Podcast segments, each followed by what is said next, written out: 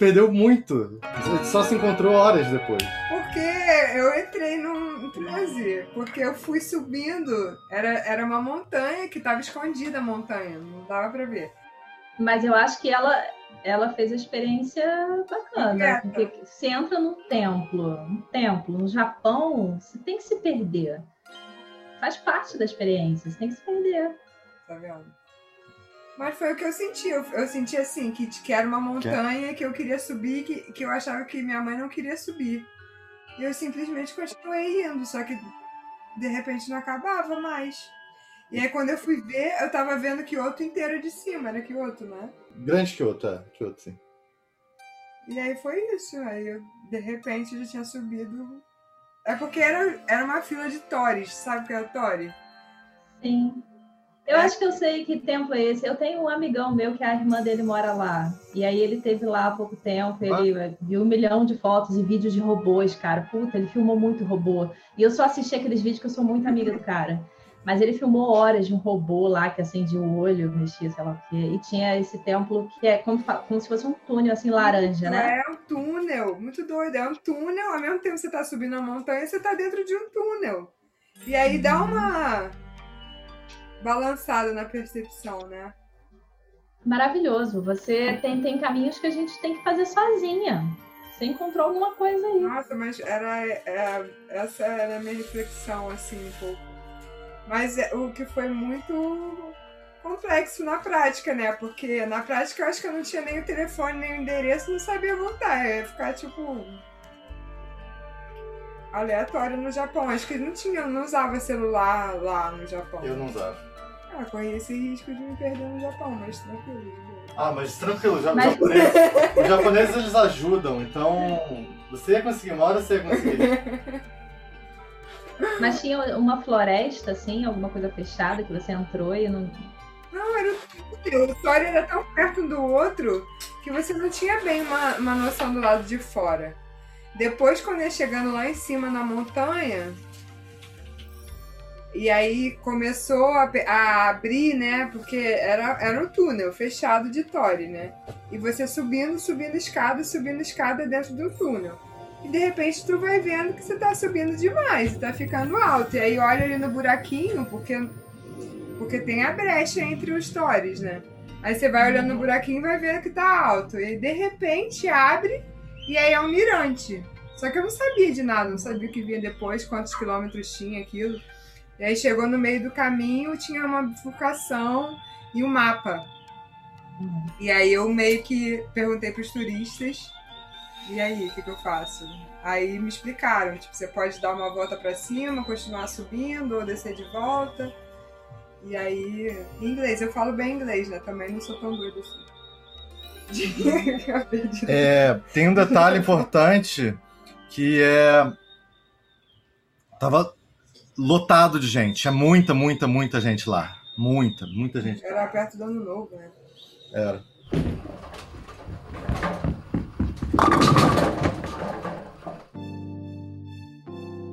Eu, eu, gosto, eu gosto da história dos velhinhos que foram expulsos do asilo porque estavam fazendo morgia, né? é o ápice da vida, na meta. Ser expulsa do asilo fazendo morgia. Não, eu tenho um amigo que é adepto do carnaval carioca, somente isso que posso, posso revelar. E ele tá namorando um grupo. Ele tá namorando um grupo? É, tipo, tinha um grupinho que se pegava do carnaval e tal, e aí na pandemia você só pode ver quem tá mais próximo, o mais próximo era o grupinho do bloco, e aí a galera tá namorando. É tipo um grupo. É uma suruba contínua que tá acontecendo a pandemia inteira. Tipo, um ano e pouco de namoro, sei lá. Pô, ele mandou bem, né, cara? Essa galera carioca, isolada. eu, eu que sou aqui de Niterói, já não tenho tanta sorte. Você, você fala, assim, os cariocas se botando em um grupo separado, Porque eu sou de Niterói, mas não sei. porra. Não sei se tem velho. tanta distinção É assim. só porque você. Não, Niterói é muito diferente. Niterói é muito diferente, cara. Eu estudei, tipo, a minha segunda cidade, minha cidade do coração é Niterói, né? Porque eu fiz minha formação toda em Niterói, assim, eu fiz a faculdade em Niterói, trabalhei em Niterói, conheço todo mundo, uma galera aí. É, e é muito diferente. O jeito, a forma de vestir, a forma como se conhece as pessoas, Sim. as palavras, né? A gordofobia. Os salgados. É tipo escrachado é. aqui, as pessoas são muito gordofóbicas. Mais do que no Rio? É. Pô, eu percebo muito mais. No, no Rio tem um, uma coisa uma relação com o corpo, que é um corpo mais livre, mais dançante, que faz mais. O Rio é uma cidade do mundo, né? Niterói tá do lado. Sério? Você sente mais aí? Que, não, eu senti até que eu, é, depois que eu fui, comecei a estudar primeiro na EBA e depois que eu fui é, morar, eu senti que eu consegui desabrochar minha liberdade do meu corpo, né? por estar em contato com um, um, outro corpo, que é um corpo mais brincante mesmo, um corpo de carnaval. Uhum. Eu tenho carnaval há pouco, poucos anos, por exemplo. Carnaval assim, de bloco, né? Que é o carnaval que a gente frequenta.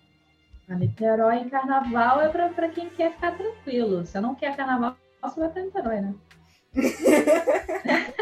Aí, esculachando Niterói. Mas é mais ou menos isso. É mais ou menos. É. Não. Você quer ir num bloquinho, assim, com a família, dedinho pra cima, e todos os alunos que você já deu aula. Beleza, beleza, beleza. Eu ia falar isso agora. Os blocos que eu fui em Niterói estavam todos cheios de gente. É, foram bem animados. O problema era justamente esse. Todos, os meus, todos os meus ex-alunos lá. Aí é só professor. E eu nem dei muita aula na minha vida escola. Tinha um monte de alunos.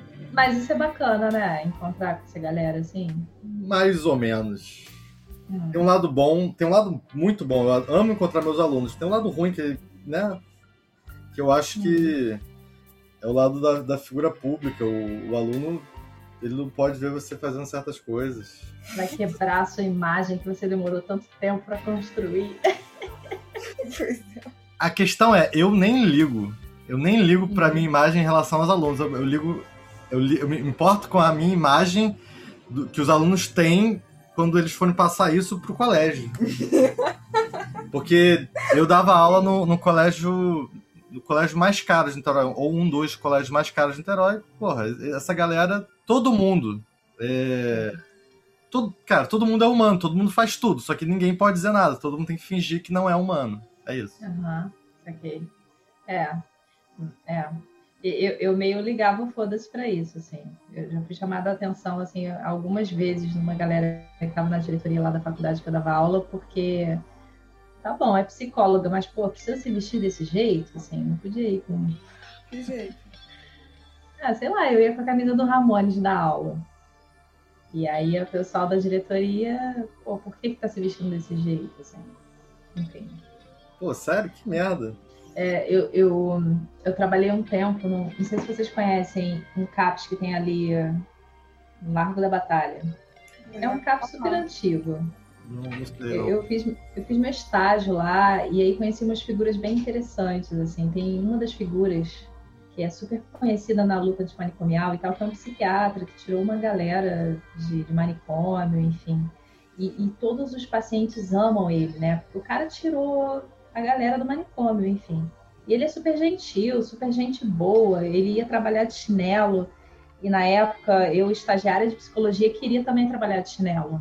E aí minha família me dava vários toques, falava assim, pô, filha, vai com sapato, vai com tênis, pelo menos, né? Não vai de chinelo.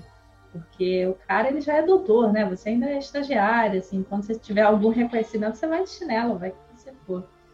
E, e o cara, no carnaval, porra, ele ia junto com todos os pacientes, vestido assim, tipo de diaba, sabe? Ele se vestia de diaba maravilhosa, assim, botava aquele colã, os chifres e ia, entendeu? O médico da parada, o psiquiatra. Completamente maravilhoso, assim, de diaba.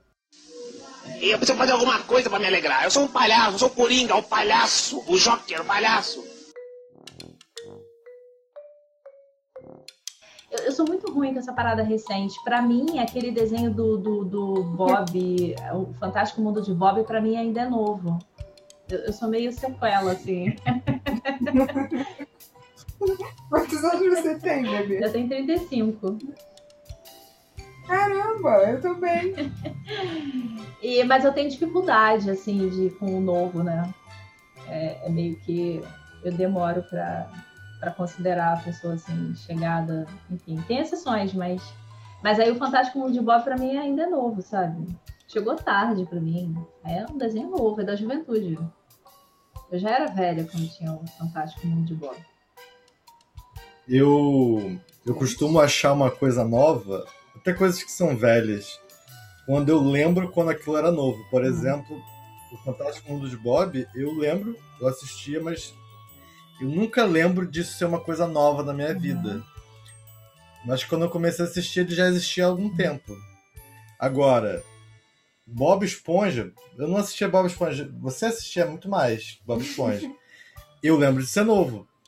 Então, pra mim, Bob Esponja é uma coisa assim, não tão velha assim, mas na verdade é super velho. É. Mas eu acho que rola uma idade limite, não rola, não. Eu, olha só, por exemplo, eu, se eu parar para pensar, provavelmente tudo que eu considero assim antigo e sólido na minha vida é antes dos 5 anos de idade. Depois é tudo novo. É, mas é isso é relativo para cada um. Você tem que saber qual é a sua idade limite. Por exemplo, ah, a partir dos 10 anos, para mim, tudo é novo. Tudo, tudo é novidade. Essa teoria. Eu acho que. Não, não sei, porque eu não, eu não penso muito nesses termos, não, mas talvez pra mim tudo foi novo a partir dos 10. Eu comecei a, a ver algo e pensar isso é novo mais tarde do que você. É, pois é. É porque você deve ser mais desapegado, você deve ser mais despojado, assim, a pessoa. né? Eu, eu não sei, eu não sei. É, eu acho que é um conceito complexo, porque ao mesmo tempo que quando você fala isso, eu penso, não, não sou não. eu talvez seja mais do que você. E aí entramos no campo da complexidade. Eu sou ou não sou? Eu sou os dois, eu sou e não sou.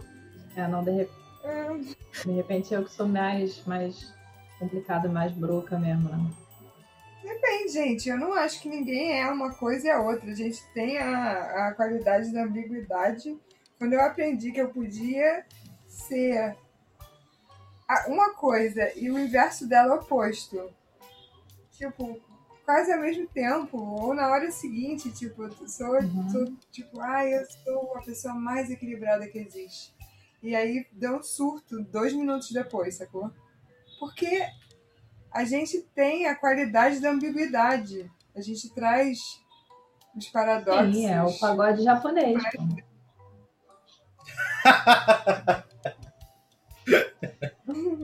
pagode japonês. O pagode.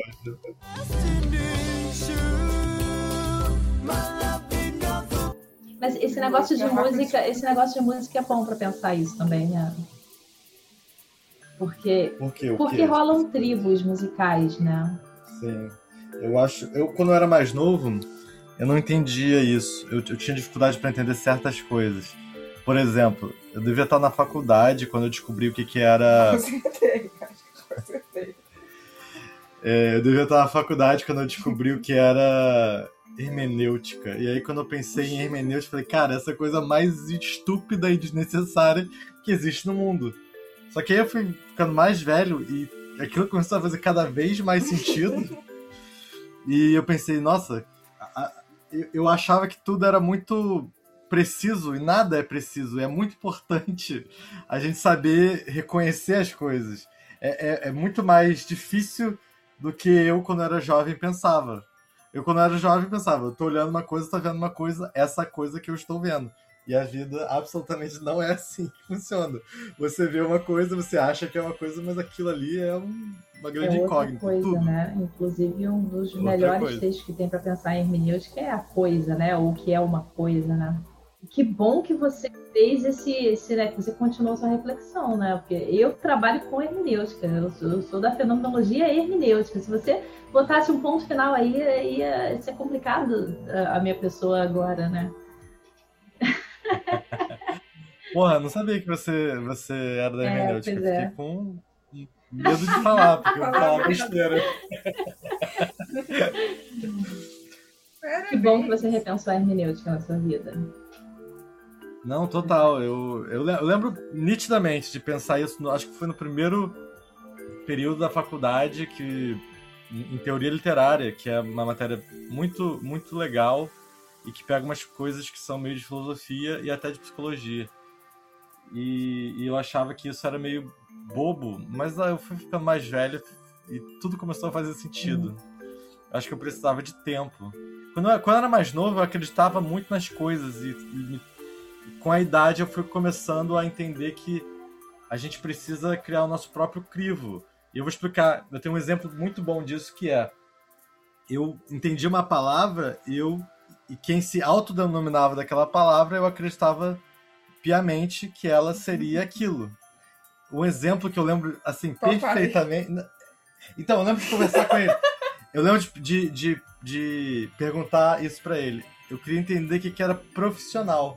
Porque profissional, eu, eu não tenho certeza, mas eu devo ter visto no videogame. Videogame, às vezes, tipo, FIFA, os níveis são ah, iniciante, é, normal, profissional, que é tipo difícil, e lendário, que é super difícil.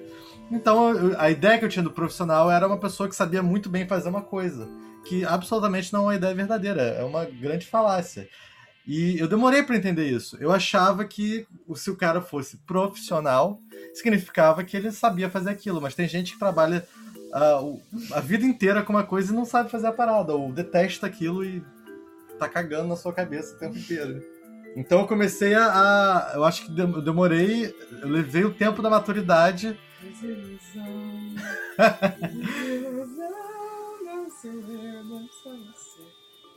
Vê, dança da. Eu levei o tempo da maturidade pra, pra poder entender que as coisas não são como elas se apresentam.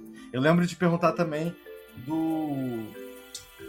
Qual o nome carro? Segurança. do cinto de segurança. Eu perguntei do cinto de segurança pro meu pai porque eu falava, cara, isso aqui precisa segurar. Ele falou, é, isso aí segura tudo. Eu falei, pô, mas se você pegar uma, uma serra elétrica, não vai cortar? Porque eu pensava, pô, segura tudo, é, a parada é impenetrável. Então eu levava tudo assim, um pouco Bob, Nossa, né? vocês, Mundo de vocês Bob. estavam viajando pra onde, né? Que você tá cogitando uma serra elétrica, cara. Eu era, pô, eu era novo. Ué, eu acho que Danilo, Danilo- as pessoas falam merda pra ele, ele fica desiludido pra sempre. Qual é a outra coisa que eu falei? Que pâncreas só as mulheres. Caralho, é verdade, eu lembro disso, eu lembro disso. Ele fica chateado, hashtag chateado que alguém fala alguma coisa. Eu não fico chateado, mas eu, algumas coisas específicas, é, a- o meu cérebro ele grava pra sempre. Então eu lembro da gente estar brincando na praia em Jaconé e eu não sei, estava tipo criando uma narrativa, uma coisa assim, uma meio que novelão. E aí eu falei, ai meu pâncreas, aí você, não, só mulheres têm pâncreas. e eu achei muitos anos que só mulheres tinham pâncreas. E aí quando o professor de biologia foi falar do pâncreas e falou, eu fiquei quietinho, sabe? Só tipo, peraí, tem uma coisa errada. Não foi assim que eu aprendi. E, e entre uma coisa e outra foram anos, muitos anos. Pô, É que eu era cinco. Eu, eu era, eu continuo. Não, agora eu. eu Agora você é menos, né? Você era cinco anos mais Eu velho. era cinco anos mais velha, mas eu, eu atualmente sou mais jovem, assim, vida louca. Mas. aí eu era detentora de toda a sabedoria do mundo, logo. Quantos anos você tinha, você lembra? Não, não lembro não. Eu tinha entre 5 e 12 anos, eu diria. Acho que menos de 12. Porra. Entre 5 e 12 Entre anos. Gente, Entre 7 e 10, talvez. Entre 7 e 10. Eu lembro de estar rolando na areia quando você falou isso. a gente era muito engraçado na praia. Cara, é, quando a gente era novo, a gente tinha uma. A gente, não sei, porque eu gosto muito de praia até hoje. Mas quando eu tava na praia, quando eu era criança, eu era transportado para um outro planeta. Eu tava vivendo um mundo da imaginação. A- a- As, drogas, todas elas, as recreativas, claro, elas. A parada é você buscar aquela primeira onda. Buscar. A primeira onda é a infância, então você tá sempre indo atrás daquele barato que você tinha sem ter motivo. Essa Sério, é é? a euforia original. Eu tô falando sério. Eu tô, tô falando coisas que eu não devia estar falando, porque é, ela tá ali ouvindo e falando, pô, não é nada disso. Ele tem que estudar vários. Ele tem que fazer doutorado em. em- Como é qual é o seu doutorado mesmo? Em Produção de É. subjetividade. produção de subjetividade. Pô, Maneiro. Por isso que você escreve romance, agora eu me liguei. Fiz, a- fiz a ligação. Cara, mas. mas... Romance, escrever romance é produzir subjetividade. Mas é muito louco isso, né? Assim, esse negócio de quando, quando descobrem que você é psicóloga, ficam, as pessoas ficam, ficam neuróticas, né? Relaxa, eu não sou essa pessoa, assim, eu não sou psicóloga para sempre. Sei, não, não tô te analisando, nada disso. Então, eu tenho essa imagem do psicólogo que, mesmo quando ele não tá analisando, ele tá analisando. Eu tenho um amigo que é psicanalista e, porra, ele, ele, ele é um cara que fica quieto às vezes. Sabe? Tá conversando? Que tá analisando. Exato. Cara, ele fecha a cara assim, olha assim pra dentro dos seus olhos, vê a sua alma e eu falo, porra, e aí fudeu tudo. Tá. Fudeu. Você já sabe até qual é o momento da sua vida que ele tá adivinhando, olhando a sua expressão, né? Exatamente, ele, eu sei até qual é a memória reprimida que eu nem lembro, ele tá vendo. É poderoso. é. Quando as pessoas acreditam nisso, alguma coisa acontece. Eu ouvindo os nossos podcasts, eu achei que você tem realmente um tom de, de psicóloga fazendo assim, ó. Hum, Hum. Pô, que merda, cara. Agora. Agora eu vou ficar bolada com isso. Não, não fica maluco. Não é bacana. Isso não é bom. não, tem que tirar esse piquenique. Eu posso fazer o mais clássico. Eu posso falar assim, então, fale mais sobre isso, né? Fala mais. Ó, Nossa, O... essa daí é. Pô, é, mas não, mas apesar de eu fazer esse comentário, quem falava esse tipo de coisa era eu. Você não, acho que você nunca chegou a falar nada desse gênero. Eu que às vezes falava, elabore. Ah, sim, você, você falou algumas Uma vezes. coisa eu, elabore. Sim. Mas eu curti, eu curti a edição, eu acho que foi engraçado. Você botou umas, umas trilhas assim que deram uma ênfase assim engraçada quando. É porque, sabe o que eu acho? Eu acho que tem momentos que a gente fala umas paradas assim que ninguém tá entendendo porra nenhuma que a gente tá falando, a gente já tá no meio de uma elaboração e é muito. Porra, é muito, sabe? E aí, é tipo isso que eu tô fazendo agora. Sei lá do que eu tô falando. E aí você vai e bota a trilha sonora perfeita, assim, tipo, se auto-zoando. Eu gostei disso, ficou engraçado. Então, eu, eu, eu tenho. eu- o que, que eu fiz? Isso me deu muito trabalho, na verdade. Eu baixei várias músicas que eu achei que eu podia, que eu podia usar na edição e criei uma, uma biblioteca. Então foi, fui só pegando as músicas dessa biblioteca. De vez em quando eu achava que eu podia botar outra coisa, eu buscava e baixava. Me desculpa. Eu buscava e baixava, tipo, quero café. E e eu achei que funcionou, só que ah, depois de um tempo eu fiquei pensando, eu tô repetindo pouco. E depois de um tempo que eu comecei a repetir as músicas, eu pensei, hum, talvez eu esteja repetindo muito. E aí eu, tinha, eu, eu- eu tive a, a noção de que eu não tinha noção. Eu não sabia o que era muito, o que era pouco. Eu não sabia onde era o ponto central do equilíbrio. E aí eu fico perguntando, falando essas coisas, mas eu não sei. Eu, eu- eu- tenho que. Eu tenho muita dificuldade de ouvir algo que eu criei, tentar ter uma impressão neutra daquilo, como se eu estivesse vendo um filme que não foi eu que fiz. É, é muito difícil pra mim. Tem que ter, ter- esperar um tempo. Tem que esperar. Porra, tem que esperar muito tempo. É, É. Nossa, cara, você, você até me. Pô. Fala mais aí, o que, que você tá sentindo? Como é que você tá com isso tudo? Como é que você tá conseguindo lidar com. Como é que você tá lidando com isso, cara? É... Sentir empatia, assim, pelo teu estado. Eu não saberia lidar com isso. Eu tenho seguido, eu tenho seguido a vida muito na intuição, cara. A vida geral, assim. Inclusive a vida profissional, sabe? De escutar. Eu tenho escutado. A galera tá muito louca, né? Não à toa. E, e meio que você escutar as pessoas nesse momento é também é também estar vivendo esse momento e também não saber muito o que falar. E aí eu entrei muito numa, numa onda de que eu preciso me sintonizar mais mesmo com, a, com o fogo, com a intuição, sabe? E, e eu tenho caminhado muito por aí, assim, tenho trabalhado os meus processos mesmo de autoconhecimento, de intuição e, e tem me dado um suporte bom. é engraçado, eu tenho. Eu tenho. Ten, tendido? Qual é a palavra, gente? Eu não sei o que, que você quer É, falar. tenho, eu, Tem- Tender. No, no- qual participio Eu de tenho tender? entendido. Entendido. Então eu falei certo. Ó, uma dica. Vocês, vocês não vão pensar nisso, porque pra vocês é, é uma coisa assim, a- completamente alienígena. Mas às vezes a gente começa a falar. "Ah, ah, ah". O bom pro, pro podcast, ó, é sempre que você travar, quando você for falar de novo, fala desde o início. Tipo, eu. Tá. Eu não sei o que, não sei o que, não sei lá. Em vez de eu fui na praia. Você vai. Eu. Eu fui na praia e não sei o que, não sei o que lá. Isso ajuda muito no, no corte. E, e eu digo isso porque eu faço essa merda o tempo inteiro. Então, o que me dá trabalho sou eu mesmo falando, porque eu fico repetindo as coisas, eu, eu tenho uma dicção ruim e eu falo tudo picotado e, e demoro pra falar, fico muito tempo pensando. Eu tô até falando melhor agora porque eu tô pensando nisso, eu tô pensando no processo de edição e tô tentando facilitar meu trabalho futuro. Então eu já tô falando, tentando ter. Isso, essa, é? Isso- Nossa, isso você acabou de se dar muito, muito trabalho agora. Você está se dando trabalho. E eu tento, viu? Eu tenho que repetir. Aquariano. Eu, eu, eu tenho que repetir tudo. Então, é, eu tô tendo muito trabalho. E quando eu fico. "Ah, ah, ah, ah", eu tenho que cortar muita coisa e me dá mais trabalho ainda. Eu comecei a falar isso, mas eu tava falando de outra É por coisa isso que que eu eu disse esqueci. que é melhor live. Eu acho que live te dá um, uma te dá afinitude.